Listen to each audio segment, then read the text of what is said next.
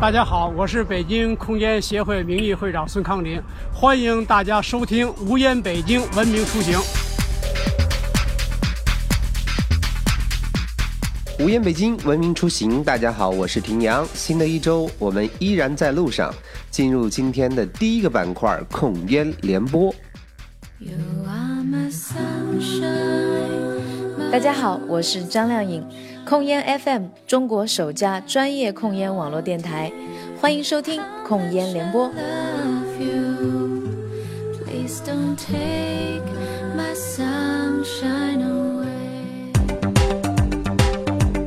每周三来控烟，控烟联播，我们一起来了解过去一周的控烟资讯。先来快速了解一组国内外的简讯。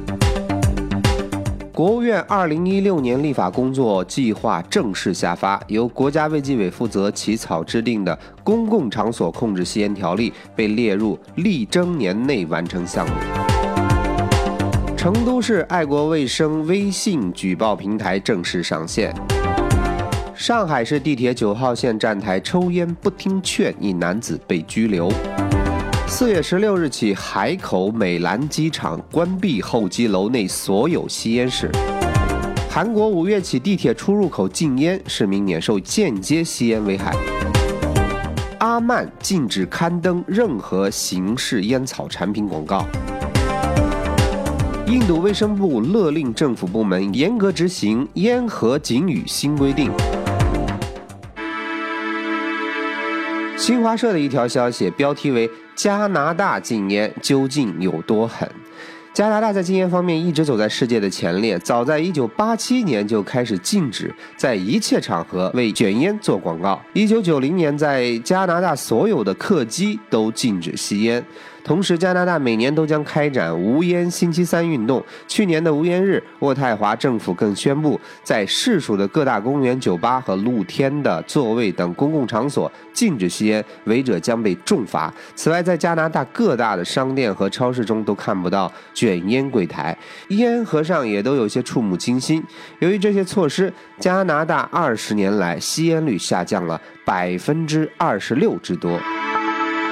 环球网报道，标题名为“你还吸烟吗？吸烟者难找工作，且时薪较不吸烟者低。”根据发表在美国医学会期刊的研究显示，吸烟者可能比较难找到工作，而且赚的比非吸烟者少。该研究是根据旧金山地区二百五十多名失业求职者资料撰写而成，其中约有一半平均每天吸十三根。卷烟，另一半没有吸烟。研究显示，一年后，百分之五十六的非吸烟者找到工作，而吸烟者只有百分之二十七求职成功。在找到工作的参与者中，吸烟者的每小时的薪水平均比非吸烟者少五美元。更多的控烟资讯，请关注微信公众账号“控烟新探索”，详细了解。越来越多的大咖加入控烟的行列。如果您关注微信公众账号“无烟北京”，就能看到各路明星在控烟圈里的动态了。大家好，我是首都文明办王树志。美丽北京，一起来做文明有礼好乘客。无烟北京，文明出行。最美文明引导员。今天我们再来认识一位最美文明引导员。首先，请他做个自我介绍。大家好，我是通州区公共文明引导员宋红云。我工作的站台是潞河医院站台。嗯，我们现在通州区呢正在参加全国文明城区的。争创，希望大家呢都来到我们通州区参观旅游，呃，我们互相的提高，互相的帮助。通州现在已经成为一个可以说全北京呃有很多重要的这种基础设施都会转移向通州，呃，您有感觉到吗？现在呃越来越多的人去到通州。嗯，特别的有感触，哪个人都有，而且呢，他们经常的问呀，那个通州区也问好多的情况吧，比如说住房啊，然后生活呀、环境啊，然后什么通气呀什么的，都去参与这些问题。也就是平时在您的工作过程当中，还经常会和这个乘客们去聊天，是吗？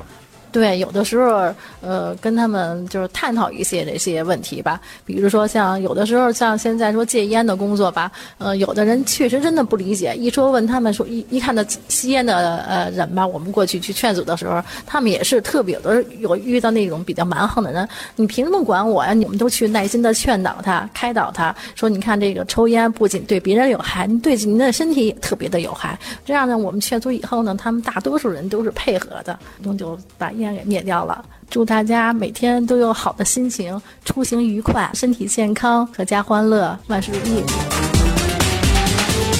欢乐出行，看两个幼儿园的孩子玩猜球球游戏。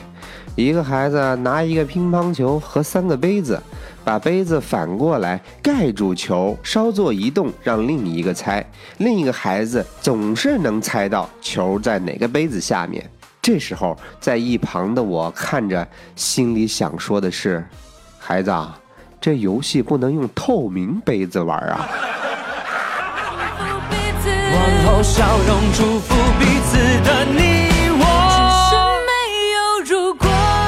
好的，以上就是本周的无烟北京文明出行，更多内容欢迎关注无烟北京和控烟新探索微信公众账号，我是丁央，祝您一周好心情，咱们下周再见。你深深拥抱我的那一刻，回忆只在岁月深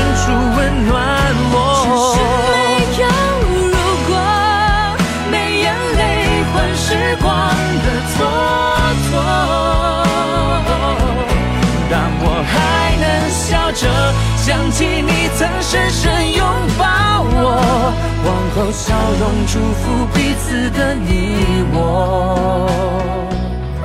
只是没有如果。如果当初没放开彼此的手，只是没有如果。